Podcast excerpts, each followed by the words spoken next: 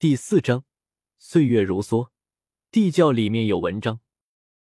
我们村的松林天天觊觎这块肥肉，据说因为此事，还去买了一本《周易》研究风水。松林最用功，和其他三个成员专门开会，研讨可能阁老墓可能坐落的位置。为此，专门去了阁老所在的村子。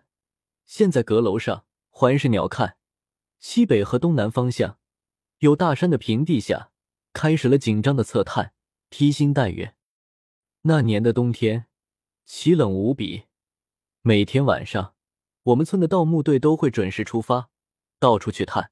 其他村的也在行动，晚上常常碰到，大家不言自明，偶尔还虚伪的交流一下，没有一句实话，说的都是颠三倒四，反正相互不信。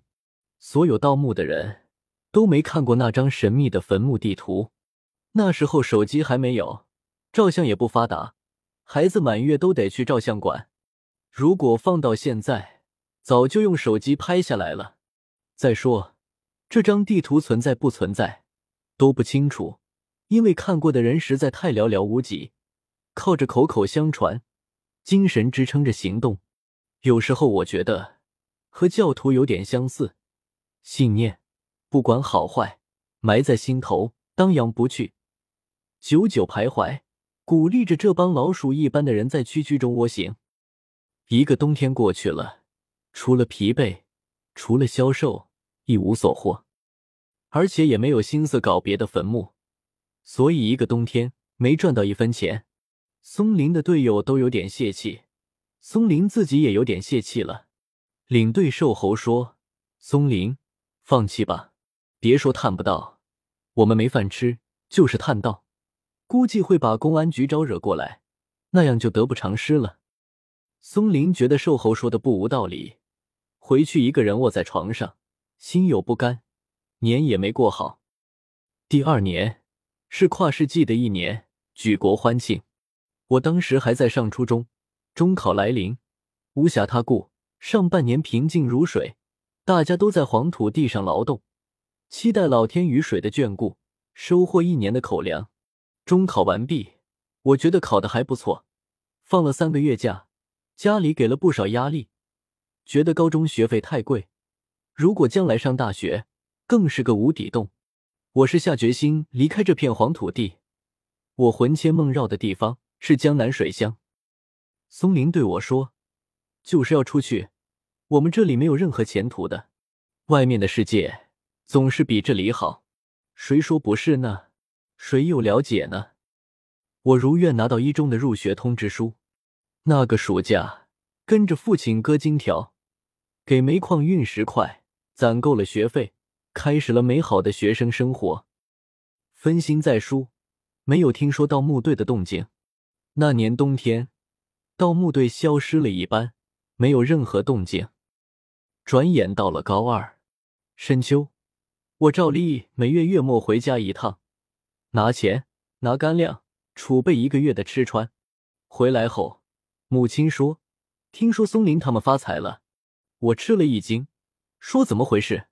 村里早已经在传言，说松林他们可能找到了阁老的墓，但是这个墓规模还不够，有可能是他儿子的墓。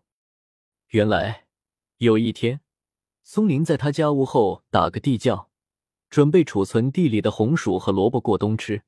挖着挖着，他看到一个破碎煤油灯，还有一个砂锅。盗墓的直觉告诉他，这可能有文章。他找到售后他们仔细讨论研究，觉得可能是看墓人留下的。以前大户人家的墓穴都有看墓人，防止刚开始被盗。看个几十年，慢慢黄土覆盖，大家也就慢慢不知道了。所以电视上经常看到有皇帝的墓旁边有个村。说是看守墓人的后代，这个也类似，只不过这个阁老的官职不够大，所以看个一代两代就消失了。但是我们村的人应该不是看墓人的后代，因为据说我们的祖先是三百年前逃犯到此，见这里风景不错，就安顿下来。谁知道呢？说不准也可能是看墓人的后代。我们没有族谱，全靠口口传说。说的说的就可能是真了。松林他们看到砂锅和煤油灯，兴奋不已，觉得应该大墓就在我们村里或者村后面，所以继续开始无休止的探。